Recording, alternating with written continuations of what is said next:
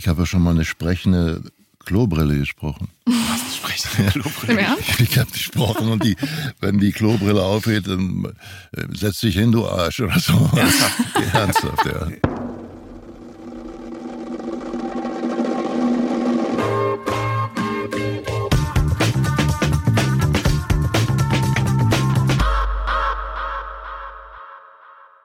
Ah, noch eine coole Frage. Wenn du mal krank wärst oder terminlich eine Rolle ablehnen müsstest, wer sollte dich deiner Meinung nach ersetzen oder vertreten, äh, wenn es deine Entscheidung wäre? Meine Tochter. Das ist, ja. Ja. Hab, habt ihr Filme zusammen gemacht schon? Oder öfter? Oder? Wir haben damals mit, äh, also Depardieu, mein Vater, der Held. Das war so, da war, die Schauspielerin war so eine Jugendliche und Depardieu spielte natürlich so einen eifersüchtigen Vater. Ja.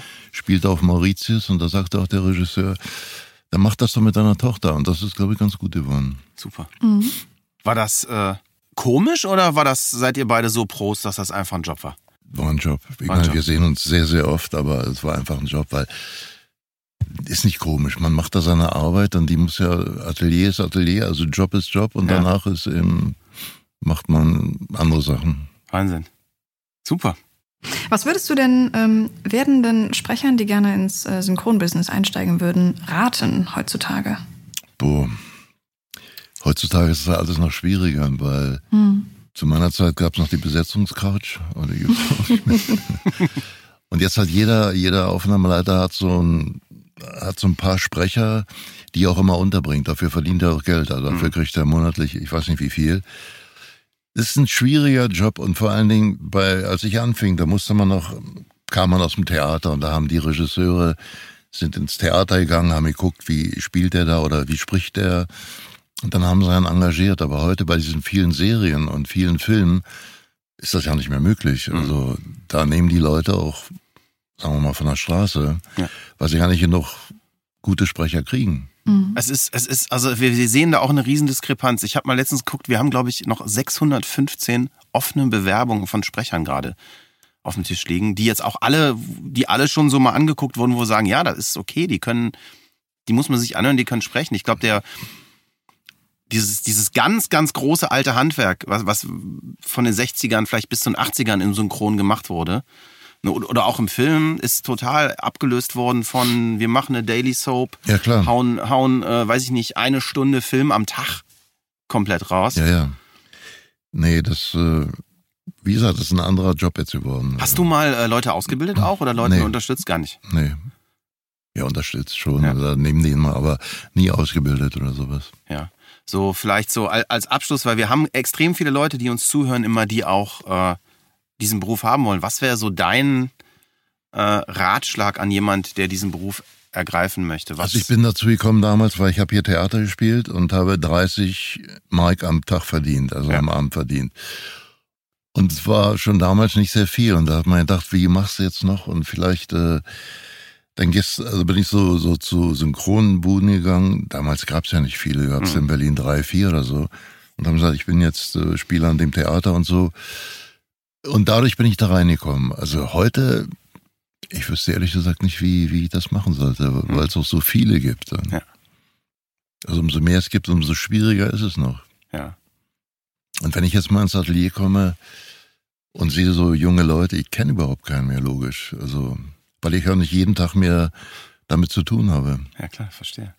Ja, es ist, glaube ich, es ist ein Job, in dem man unglaublich gut sein muss, um, um da heute äh, durchzustechen. Und, glaube ich, das Glück haben muss, auch, auch eine große Rolle abzukriegen, weil ohne die große Rolle wird es, glaube ich, sehr schwer. Aber das um eine große Rolle zu kriegen, muss man eben viele kleine auch gemacht haben. Und man muss so, man kommt nicht ins Atelier und äh, der sagt, oh, du siehst aber gut aus, oder Ja. mach, sagt mal, okay, du hast jetzt die Hauptrolle. So einfach ist es nicht. Aber das ist, glaube ich, ein guter Satz. Ich war letzte Woche auf einer, auf einer Konferenz in, in, in Hamburg, wo auch so ein legendärer Marketingmensch gesprochen hat. Und der sagte einfach, Leute, es gibt keine Abkürzung. Ich habe fünf Jahre lang, zwölf Stunden am Tag raus, versucht rauszukriegen, wie das funktioniert. Und die Leute aufgebaut. Und es ist einfach lange, harte Arbeit und Durchhalten und dann Glück. Aber es gibt kein, äh, also Glück gehört auf jeden Fall dazu. ja, aber, aber das macht ja nur Sinn, wenn du es kannst. Äh, ja, können und dann das Glück haben. Ja. Zu dem Thema noch eine Frage gerade von Facebook. Ähm, Hast du ein Vorbild von den alten deutschen Synchronhelden? Also gab es jemand, der dich sehr inspiriert hat in deiner Arbeit, wie du gesprochen hast? Oder? Ja, ich weiß nicht, ob man die noch kennt. Da gab es Michael Chevalier, Arnold Marquis, der noch so eine Stimme, der Marquis, der, äh, aber die sind eben auch schon eine Weile tot. Und ähm, ja. Manfred, ich glaube, wir haben ganz, ganz, ganz viel spannende Sachen erfahren. Ich möchte mich herzlich bei dir bedanken, dass du das heute mit uns gemacht hast. Es ist ganz, ganz, ganz toll für uns, auch immer wieder zu erfahren. Es macht mir auch persönlich riesen Spaß, immer, wenn wir uns treffen, weil normalerweise kennen wir uns mal nur vom Telefon oder, oder mal von der Studioschalte. Du also, gehst ja nicht mehr ins Telefon. Ich gehe ich geh auch nicht mehr ins Telefon. Das wäre was, wenn der Alex mit uns an die Zentrale gehen würde. Du lässt gehen. Cool. Ich, ich lasse gehen, aber ganz ehrlich, meine Stimme ist nicht so schön, dass sie dahin muss. aber du hast das Geld und das ist ja wichtig. Wichtiger als deine Stimme.